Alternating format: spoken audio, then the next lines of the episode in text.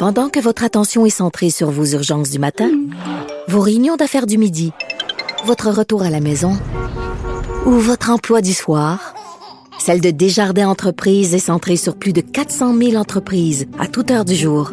Grâce à notre connaissance des secteurs d'activité et à notre accompagnement spécialisé, nous aidons les entrepreneurs à relever chaque défi pour qu'ils puissent rester centrés sur ce qui compte, le développement de leur entreprise.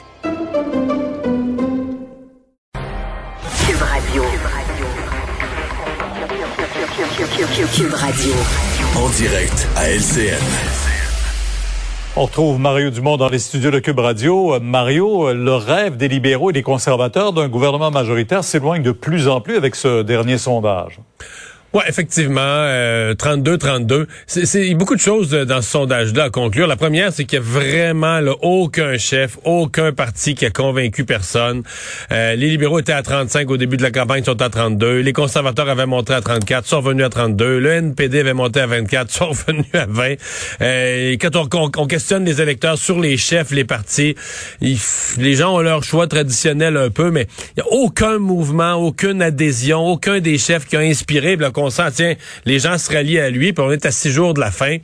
Donc, euh, bon, 32-32, on le sait. Euh, les libéraux, normalement, dans un cas d'égalité, même la dernière élection, les libéraux avaient eu 1% de moins, puis il y avait eu plus de sièges. Mm-hmm. Donc, à 32-32, c'est un gouvernement minoritaire, libéral, très faible.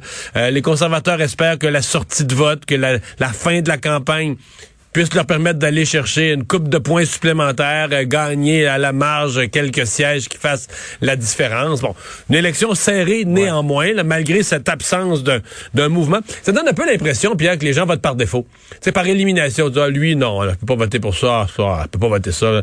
Puis tout le monde un peu fait arriver. Ah, il me reste cette partie-là. Ben, je vais voter pour ça. On n'a pas l'impression qu'il n'y a aucun chef qui a inspiré, qui a attiré ou quoi que ce soit. Le seul qui monte... Peut-être sans inspirer, il y en a d'autres qui ont été euh, quand même interpellés par le dernier débat. Ben, c'est ça. Mais, ça, c'est le bloc. Ça le peut bloc avoir une influence, ça, Mario. Ah ben oui, peut avoir une influence. Mais le, pour le bloc. Le bloc est le seul parti qui monte, mais c'est pas à cause de quelque chose qui François Blanchette a dit, hmm. qu'il a fait, qu'il a proposé. C'est parce qu'une madame qu'on connaissait pas, Yann Semaine, le Chaché euh, a, a carrément insulté les Québécois. Et, cette dame-là a, euh, bon, en étant un peu la porte-parole d'un consortium, pas que c'est son opinion personnelle, mais elle est devenue un peu la porte-parole de, OK, c'est ça qui pense le consortium, c'est ça qui pense du Québec au Canada anglais. Et euh, bon, ça donne une, euh, aujourd'hui, ça donne un élan au bloc qu'on a encore du mal à mesurer. Est-ce que vraiment euh, une personne qu'on connaît pas, est-ce qu'elle va vraiment euh, changer le vote, l'opinion d'assez de monde pour changer plusieurs comtés au Québec? On va le savoir lundi prochain. Ouais, euh, cette élection-là va arriver, puis on va entrer en allée électorale au Québec, et on sent déjà que les partis politiques sont là à futer leurs armes, et les gants sont tombés aujourd'hui au Salon Bleu.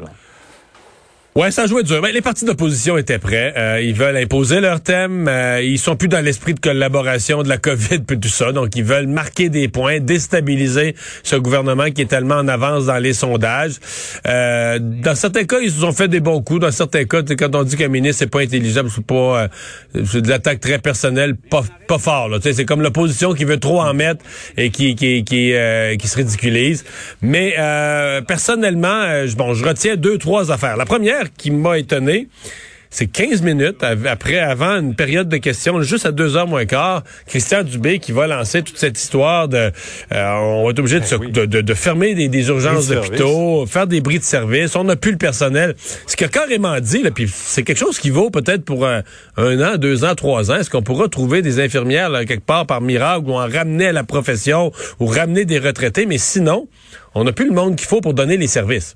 Deuxième chose que je retiens, euh, c'est que M. Legault a été attaqué sur sa prise de position dans l'élection fédérale, qui continue à, faire des vagues. Les conservateurs n'ont pas monté au Québec, donc c'est comme si son appel n'a pas été entendu euh, vraiment. Et euh, ben, la, la troisième chose que je retiens quand même du côté du gouvernement, c'est que il y, a pas, euh, le gouvernement s'est fait lancer toutes sortes de, comment on dit, toutes sortes d'attaques sur toutes sortes de sujets. Mais il n'y a pas un parti d'opposition qui a réussi véritablement à imposer un thème, là, un, un sujet. Et ça, ça va être le travail de l'opposition au fil des semaines de, comme on dit, taper sur le même clou, de marteler un message, parce que pour aujourd'hui, ça va dans toutes les directions sur 56 sujets. Puis ça, ça finit par être pas pire pour le gouvernement, là, qui est pas, qui est pas pilonné sur un, sur un thème. Alors, on suit ça demain. Mario, vous êtes là dès 10h sur LCN. Au revoir. Bonne soirée. Ah, Vincent, euh, des nouvelles aujourd'hui euh, d'Haïti. Évidemment, l'assassinat euh, du euh, du euh, président qui est toujours enquêté. Il y a eu deux développements assez, disons, assez inquiétants, assez bizarres. Ouais, on se souvient que le président Jovenel Moïse avait été abattu le 7 juillet dernier là, par un commando armé. Et là, le, qu'on appelle le chef du parc, le commissaire du gouvernement, l'équivalent du procureur, là, Bedford Claude, qui lui est sorti aujourd'hui demandant au juge qui enquête sur l'assassinat du président d'inculper le premier ministre Ariel Henry, disant avoir eu euh, bon des preuves euh, d'appels téléphoniques qu'il aurait eu entre Ariel Henry et l'un des principaux suspects du meurtre. Donc lui il dit j'ai une preuve qu'Ari- qu'Ariel Henry, le premier ministre, est impliqué dans l'assassinat du président. Il faut l'arrêter. Euh, demande à ce qu'on lui interdise de quitter le pays. Euh, et voilà que dans les dernières heures, euh, il a été congédié. Donc euh, le le, Le, le- procureur en question est congédié par le premier ministre. Exactement. Donc, le premier ministre congédie pour, on dit, euh, faute grave, selon euh, le chef du gouvernement. On dit faute administrative grave. On congédie le procureur qui l'accuse d'être en lien avec le meurtre du président. Euh, donc, pour vous montrer à quel point euh, les problèmes sont majeurs et très complexes en Haïti, Et à on quel point il voit va bien être un autre difficile, exemple. à quel point il va être difficile pour la, la population honnête d'avoir des véritables réponses à ces questions. D'avoir justice, d'avoir confiance au gouvernement aussi euh, futur. là. Euh, donc là, on voit que c'est très compliqué. Est-ce qu'on pourra aller au bout de cette histoire-là de façon convaincante? Euh, ben, c'est pas fait. Merci Vincent, merci à vous d'avoir été là. On se retrouve demain, 15h30. C'est Sophie Durocher qui prend le relais.